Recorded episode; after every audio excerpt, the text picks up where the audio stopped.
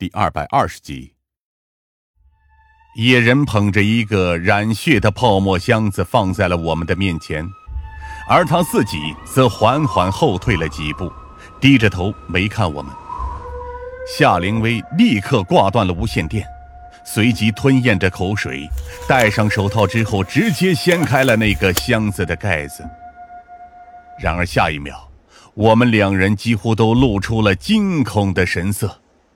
箱子中只有一副光滑整洁的肋骨，而上面几乎没有留下一丝丝的血肉。这这就是遗失的肋骨。夏灵薇颤抖的说道，随即才惊恐的打量着那个野人。这这么说来，这里面的肉……我能看到夏灵薇脸色苍白。一副快要吐出来的模样，我则同样感到一阵反胃，反而是那个野人很是自然的看着我们。没错，我把那上面的肉给吃了，这可比一般的猪牛羊可口多了。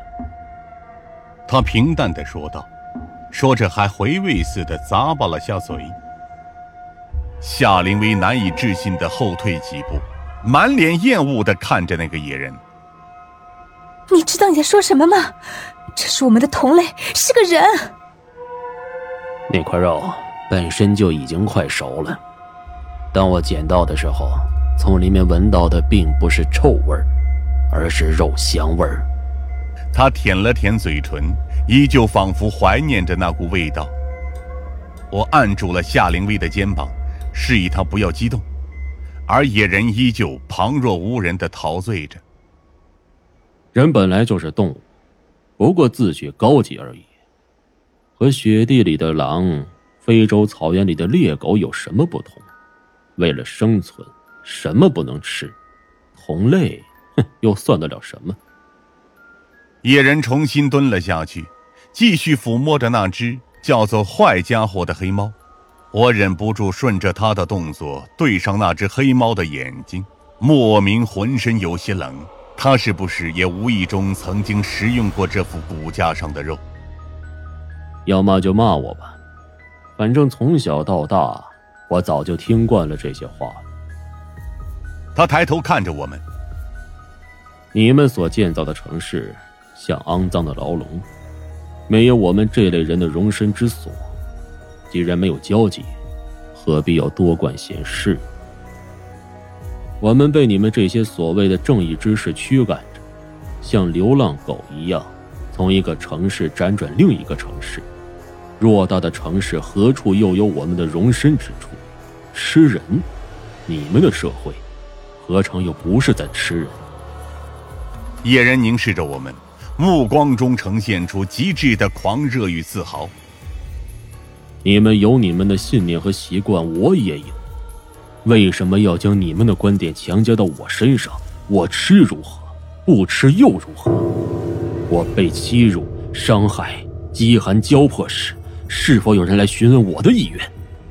为什么好不容易从被捕者变成捕猎者，反而由你们这群人来宣讲你们所谓的道义？我从来没有想到，原来某些我们认为不正常的人。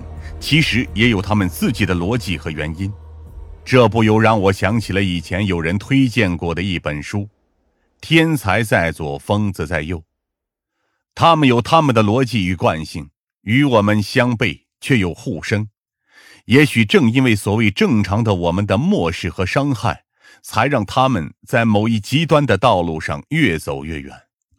对于他以往的遭遇，我无法智慧，但法律就是法律。不是一两个人的主观或者情感可以左右。我私以为我甚至在某一瞬间因为他的可悲而有些理解他，但我是一名警察，尤其这件事确实出乎道德刑法的底线，必须严惩。向来嫉恶如仇的夏灵薇眼里的厌恶从始至终没有少上半分，反而那双纹了没多久的柳眉越蹙越深。白瞎了纹眉师的手艺。不妨再告诉你们一条线索。